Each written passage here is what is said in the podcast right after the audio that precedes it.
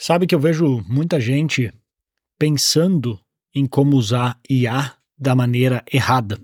E eu acho que isso tem um custo, um risco muito grande para o longo prazo. Então hoje eu quero falar um pouco mais de algumas das maneiras que eu venho usando e explicar os motivos por quê e o que eu recomendo, principalmente, claro, eu, eu falo de IA como um todo para negócios, mas mais especificamente eu converso aqui sobre IA para o tipo de negócio que eu tenho que é um negócio baseado em expertise, em um expert, ou seja, alguém que tem é um estrategista, um produtor que tem que é o próprio expert ou tem um expert que cria um negócio baseado num conhecimento, transforma em pacota esse conhecimento num curso, mentoria, consultoria e tantos outros. Mas eu vou dar exemplo para os, os exemplos principais vão ser em relação a isso, mas também vai se adaptar para outras coisas, para caso outros que estejam aí fora, que não tenham necessariamente esse tipo de negócio, possam aproveitar também. Então, caso tu não me conheça, meu nome é Bruno Piscinini. Hoje eu trabalho com IA aplicada para negócios, porque o que eu acredito é que, primeiro, conhecimento é o único legado real que a gente pode deixar, conhecimento realmente é o caminho, e a IA vai exponencializar isso. E IA é algo que a gente não pode ignorar, porque vai ser maior que internet e mobile. Então, o meu objetivo é traduzir, filtrar e fazer uma curadoria daquilo que importa para que tu possa ficar menos ansioso e usar inteligência artificial na prática. A ideia aqui é, e eu até estou usando o Claude, o Chat GPT para pegar e expandir em cima de algumas ideias que eu já tinha anotado, para a gente começar a falar do que eu vejo como a maneira errada que muitos pensam em usar a inteligência artificial e por quê? Porque isso, começando pela primeira, tá? Tenho seis ideias aqui anotadas, mas falando pela primeira. Perder a sua voz única, a sua autenticidade. Porque isso, com o, o potencial da IA, a grande, um dos grandes usos que que, não é 100% errado, mas acho que muita gente vai ter uma surpresa em breve, é para fazer, por exemplo, o conteúdo em escala, que tu pode ir para um tipo um canal dark, onde a pessoa nem sequer aparece, ou para algo como eu criar um avatar meu 3D, eu criar campanhas de e-mails através de IA, e para não repetir o que, o que eu já falei em outros episódios, eu tendo a evitar isso. Todo e-mail que eu mando sou eu que escrevi, esse episódio aqui que está sendo gravado sou eu gravando, eu sentado aqui gravando, conversando com você, não é nenhuma IA só repetindo a minha voz. Por quê? Porque isso eu quero manter a minha autenticidade. E o que eu acredito que não é só eu que está olhando nesse sentido. O próprio YouTube, ontem mesmo, acho, ou pelo menos eu vi a notícia ontem, que eles vão lançar, agora conforme avançar vai cada vez mais aparecer coisas assim no geral sobre IA, eles estão lançando algumas diretrizes do que eles acreditam que é o certo em termos de, de inteligência artificial. Então, eles vão colocar avisos, talvez assim, sabe quando tu tá vendo um vídeo no YouTube aparece aquele aviso, esse vídeo contém uma promoção paga? Tipo isso, esse vídeo contém um conteúdo sintético, alguma coisa assim, demorada só por cima. Por quê? Porque eles querem justamente alertar as pessoas para o que, que é conteúdo gerado por IA e o que, que é conteúdo entre aspas, original. Assim, dá para discutir o que é original, tem até uma, aquela discussão sobre conteúdos de reação, mas um conteúdo que não tem, não foi criado por IA. Porque, e eu acho que isso vai fazer muita diferença. Muito mesmo, porque nós vamos, se olhar para outros mercados, tá? Vamos pegar, por exemplo, entre aspas, nada a ver, mas alimentação. A gente fala de comer aquela comida autêntica, aquela comida que não é a da franquia da grande empresa, aquele, aquele restaurante escondido que a gente descobriu no TripAdvisor ou que um local nos indicou que só os locais conhecem, e a comida é realmente autêntica. Eu acredito que cada vez mais nós vamos sentir falta disso. A gente vai sentir falta dessa autenticidade de saber o que, que é real. E eu acredito que não só vai ter um movimento por parte das empresas, mas talvez até dos governos, ou pelo menos falando dos Estados Unidos, né? Que a gente acaba falando só mais do assim de governos do lado ocidental, para que obriguem as empresas a dizer o que for criado por IA. Como eles fazem isso? No caso do YouTube, eles estão mirando eles estão nessa, nessa divulgação que eles fizeram agora, só que é tudo muito rápido, então é, sempre tem uma defasagem, porque aí avança muito mais rápido que todo o resto de ter esse aviso do que, que é sintético, do que, que foi criado por inteligência artificial. Ah, mas daí as pessoas vão usar e elas não vão querer marcar. Não, tudo bem, mas o governo talvez venha por trás e obrigue as empresas às ferramentas que geram esse tipo de conteúdo por IA, porque o cara não vai fazer na mão, ele vai usar alguma ferramenta. E essa ferramenta vai ser eventualmente obrigada, porque eles já estão desenvolvendo algo assim, a incluir um metadado, metadado, assim como fotos, vídeos e tantos outros tem, tu consegue ver, consegue ver qual foi o codec utilizado, como é que foi feito, e incluir um metadado para saber que tipo de ferramenta criou, se é IA ou não. E isso vai ser lido por, por consequência pelas ferramentas onde tu hospedar. Então vai ficar cada vez mais difícil tu passar alguma coisa dessa sem ter algum aviso em algum lugar de que aquilo é gerado por IA, assim como anúncios anúncios sempre tem algum tipo de aviso. A gente pode discutir se, se ele é maior ou menor, que às vezes não é tão claro, beleza, mas tem algum tipo de, de alerta.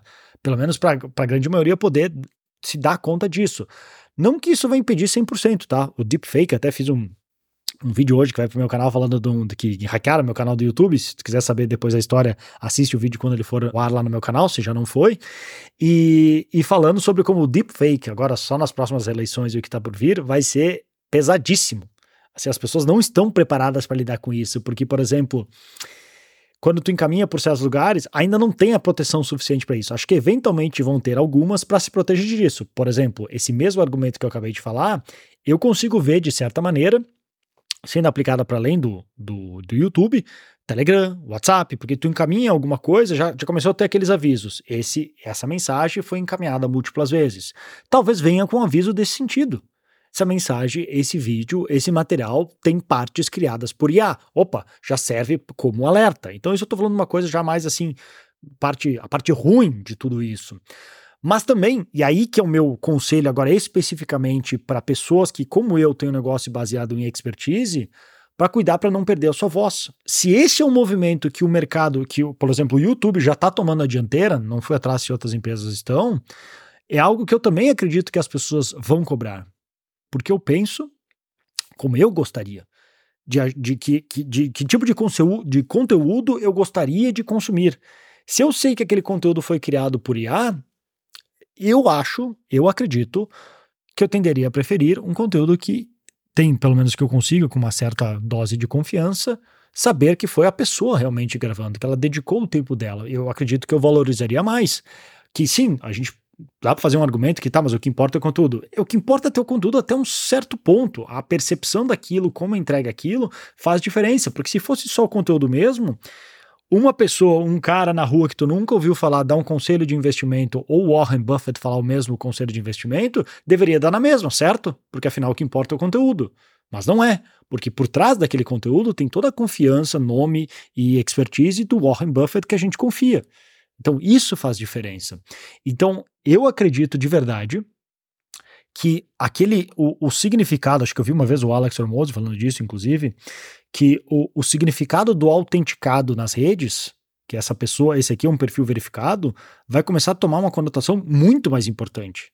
Talvez até surja uma diferente, para não só dizer que esse é o perfil oficial, mas que além de perfil oficial é um perfil que não usa IA, ou por exemplo, pode ser um selo de autenticação para determinados conteúdos, para de demonstrar que aquele conteúdo em si não foi gerado com IA.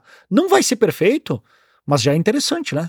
É uma maneira que eu, pelo menos, estou apostando nisso. Eu, eu ainda uso para. Quero dar mais alguns exemplos aqui, mas eu estou tentando usar o máximo para espalhar a minha voz, o meu conhecimento, mas não gerado por IA. É só acelerar tudo aquilo que é braçal que eu teria que fazer de qualquer jeito e deixar que o máximo possível ainda seja eu, minha voz e a minha personalidade. Então, esse é uma das, um dos pontos bem importantes disso tudo. O segundo que eu vejo é, por exemplo, na questão, até num vídeo que eu gravei agora, falando mais sobre o meu programa de mentoria, para quem quiser conhecer, pode visitar o link do, do meu perfil no Instagram, onde for, que, de dar a questão de como eu vejo o uso certo da IA. Que se, por exemplo, antes a gente passava muito tempo fazendo a parte de criação, de aquela parte de trabalho braçal, entre aspas, chato, que nem sempre é tão chato assim, uma das grandes vantagens da IA é que a gente pode terceirizar e delegar isso não para um funcionário, mas para a IA, que é muito mais barato. Que até dei um exemplo num outro e-mail que eu escrevi falando de como antes eu tinha três editores de vídeo e hoje não tenho nenhum. Por quê? Porque eu achei duas ferramentas que substituía para fazer o que eu precisava. Palavra-chave, o que eu precisava. Não era tudo, mas eu precisava. Mas eu vou falar sobre isso em mais detalhes num, num outro episódio. Então, isso ajudou com que eu possa fazer em escala, e por mais que eu pudesse pagar um editor, esse custo vai somando. Se eu puder economizar 3, 5 mil reais todos os meses e não perder muito daquilo, porque não, não tem a mesma qualidade que eles têm, mas para o que eu precisava estava ótimo, para só usar de vez em quando para alguma coisa específica que eu quero uma qualidade maior, eu vou fazer isso. E outras empresas também vão fazer isso. Então, nessa hora que eu acho IA muito bom, até porque hoje eu estava assim, refletindo sobre o assunto, que se tu parar para pensar, todos aqueles que, e cada vez mais, todos nós vamos ser empreendedores. O Naval Ravikant já falava disso, que o futuro é que todos sejam empreendedores dentro de uma, da sua própria área. Vai cada vez menos ter essa barreira colaborador, empresário, empreendedor.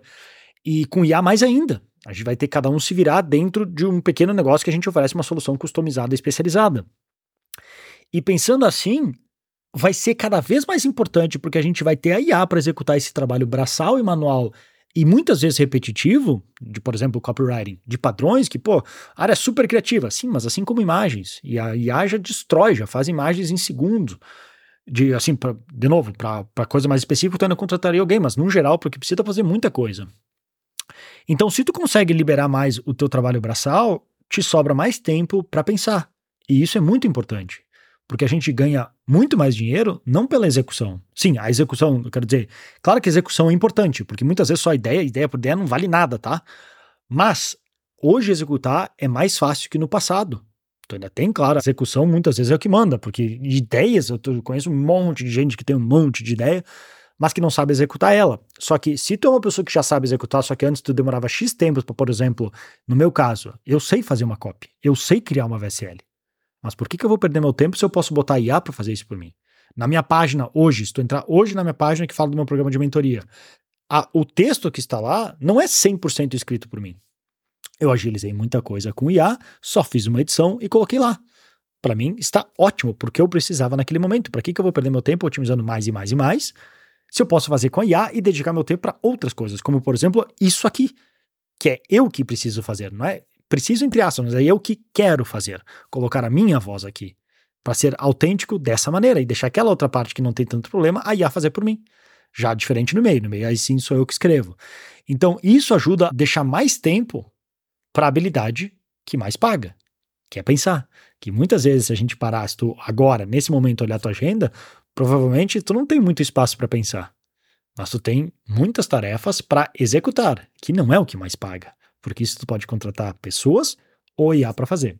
Então isso é muito importante, porque é o terceiro ponto aqui que eu tinha anotado, que é liberar tempo para atividade de alto ROI. Então, esse podcast mesmo aqui, eu estou fazendo esse podcast, tá? Ele veio de um e-mail que eu adaptei com algumas ideias usei inteligência artificial para pegar e criar mais exemplos, elaborar um pouco em cima, e o que eu teria que fazer, pensar e demorar um tempão para elaborar, para agora poder gravar, eu já acelerei com IA. Só que a grande diferença é que eu venho agora e adiciono a minha experiência de muitos anos, de alguns milhões faturados, e mais o que eu trago de diferente para tornar único e não algo repetido e regurgitado pelo chat GPT, ou no Cloud, no caso aqui que eu estou usando também. Essa que eu acho que é a maneira certa de usar. Acelera toda a pesquisa, acelera todo o trabalho braçal, para agora já deixar pronto, para eu poder chegar aqui e só fazer a parte que realmente tem que ser eu fazendo. E aí, depois disso, o que eu teria que pegar, salvar, mandar para alguém, editar o áudio, que eu já fiz isso. Eu tinha uma pessoa que editava os meus áudios para mim para deixar bonitinho. Hoje eu tenho ferramentas que, no caso, para usar isso, eu uso uma chamada Alphonic, caso tu queira usar, A-U-P-H-O-N-I-C.com. Eu subo meu áudio lá, ele limpa, corta o silêncio, corrige a minha voz, melhora, adiciona sim, bezels, o que precisa para deixar que ela soe melhor. Claro que um microfone bom é a primeira coisa que faz 80% do trabalho, mas lá ajuda muito, limpa qualquer ruído. Já uma vez eu gravei, tinha um, uma ambulância passando, limpou perfeitamente, já gera transcrição, sumário, tags e ainda poderia conectar com outros serviços que depois eu vou aproveitar esse conteúdo de outras maneiras. Nem que seja para assim, criar conteúdo, para criar carrossel, ou, ou salvar como parte de um segundo cérebro, que depois eu posso alimentar um chatbot para responder como eu responderia, porque aqui tem a minha opinião em cima. Entende como tudo isso se conecta? É coisa que eu teria que fazer manualmente. Hoje, com uma, duas ferramentas e uma pessoa minimamente boa operando, consegue fazer tudo isso. Que inclusive até o que eu falei nesse nesse outro vídeo que eu tinha gravado, que assim, que hoje é cada vez mais importante que tu tenha uma alta densidade de talento nas pessoas. Ao invés de ter nove pessoas com uma nota baixa de, em termos de habilidade, tu ter duas que são versáteis, que aprendem rápido, que gostam de aprender, essas, com um pouco de direcionamento e com as ferramentas certas, vou te dar um resultado muito melhor. Porque se antes uma pessoa ótima produzia cinco vezes mais que uma média, a gente começa a ficar mais parecido com com programadores, que na programação isso já é muito claro. Um bom programador ele não gera três vezes mais resultado, ele gera 100 mil vezes mais resultado, porque é exponencial. Aquilo vai em cascata para todos os outros programadores. E isso é cada vez mais para todos. Então, essa densidade de talento por pessoa é muito importante.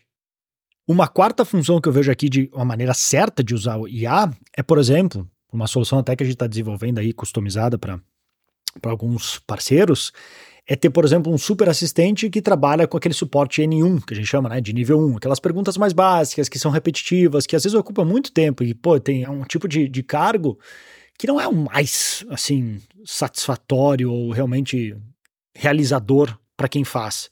Porque aprender, aprender ali o básico, Ctrl-C, Ctrl-V, uma alta rotatividade de funcionários por conta disso, não é tão legal. Agora, tu tem uma IA bem treinada, um chatbot bem treinado e é cada vez mais fácil fazer isso, que é algo que eu estou inclusive estudando, que eu vou mostrar para pro, os meus mentorandos. Vai ter também conteúdo gratuito, mas com mais ênfase, claro, nos mentorandos, porque é relativamente avançado para fazer. Mas tu consegue responder muita coisa e automatizar para que tu tenha, ao invés de pessoas respondendo, tu tem uma IA respondendo nesse primeiro nível e tu só tem aquelas pessoas mais avançadas.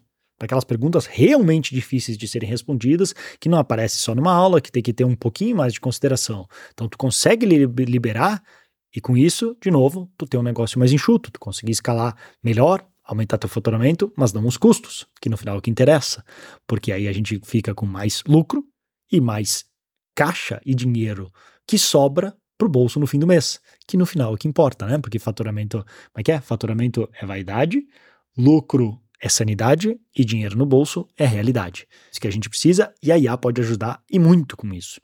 Um quinto ponto aqui que é muito interessante é, é fazer um aprendizado turbinado por IA, com tudo.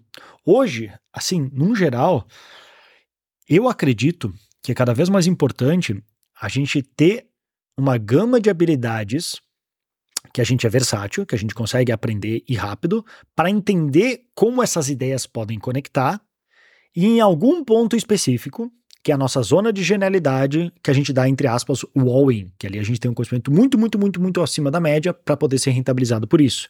Que é um pouco do que o Naval Ravikant fala do specific knowledge, né? um conhecimento específico que está na fronteira do conhecimento, que tu não encontra num livro nem nada, que é algo que pode ser aprendido, mas não ensinado.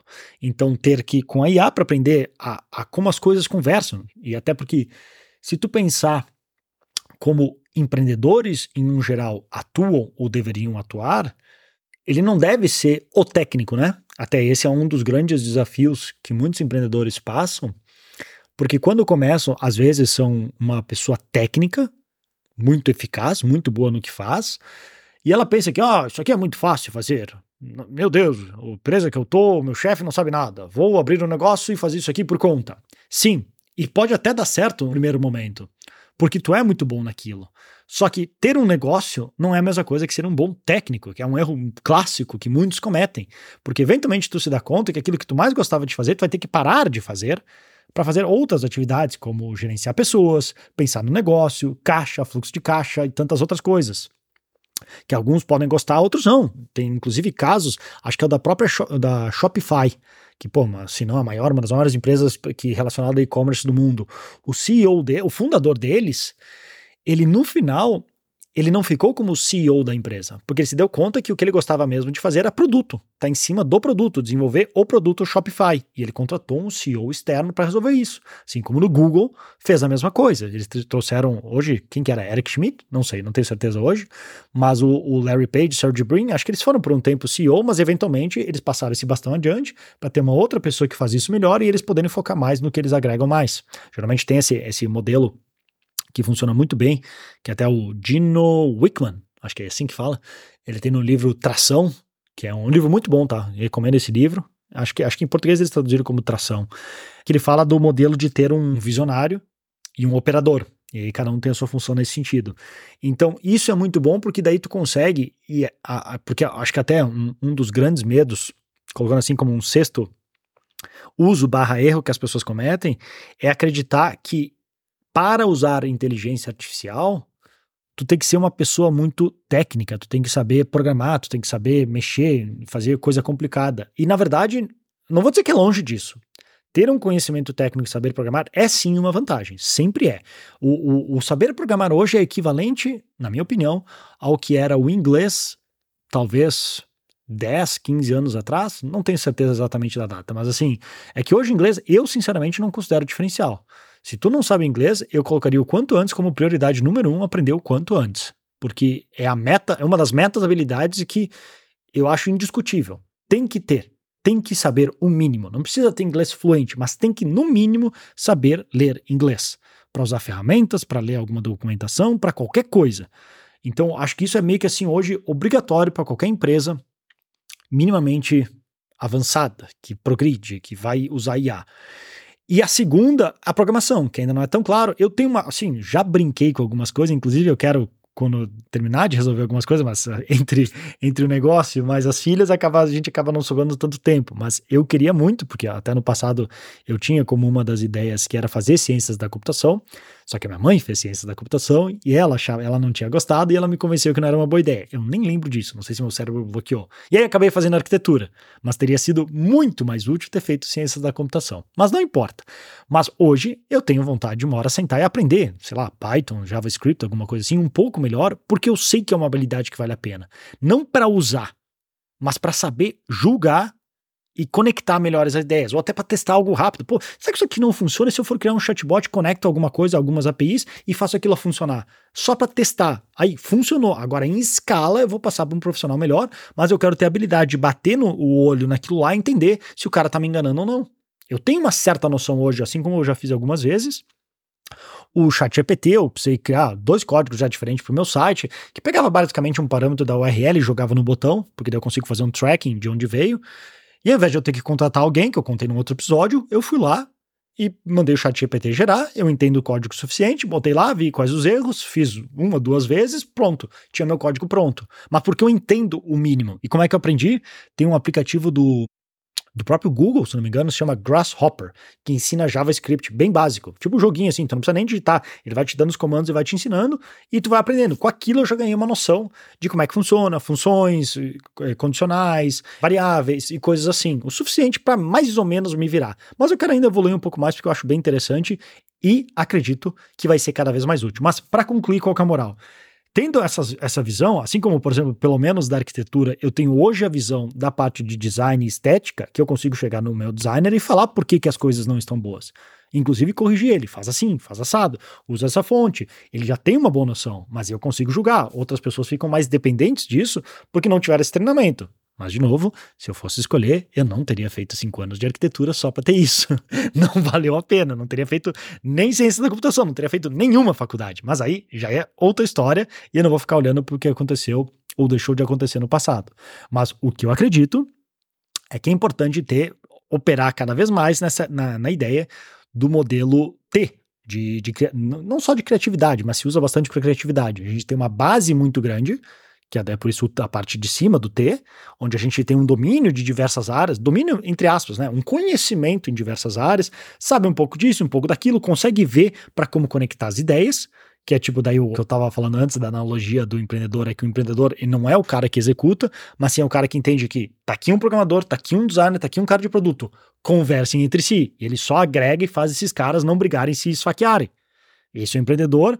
Hoje, de certa maneira, nós vamos fazer isso, só que com a inteligência artificial. Fazer com que os programas conversem entre si e não se matem. E eles funcionem da maneira que a gente quer. Usa esse aqui para pegar o vídeo, joga a transcrição para cá, que cria não sei que tipo de imagem, que pega esse outro, posta aqui, transforma não sei onde. Eu tendo essa noção, eu consigo daí pegar na minha área de expertise, que é onde daí a parte do T, digamos da perna, assim, do suporte do T, e ali agrega muito. No meu caso, hoje, o que eu tenho focado, porque é onde eu consigo agregar valor mais rápido, talvez expanda no futuro, é a parte de negócios baseado em infoprodutos, infoprodutores, experts, estrategistas, coprodutores e todos, agências, copywriters e todos os outros que trabalham nesse nicho.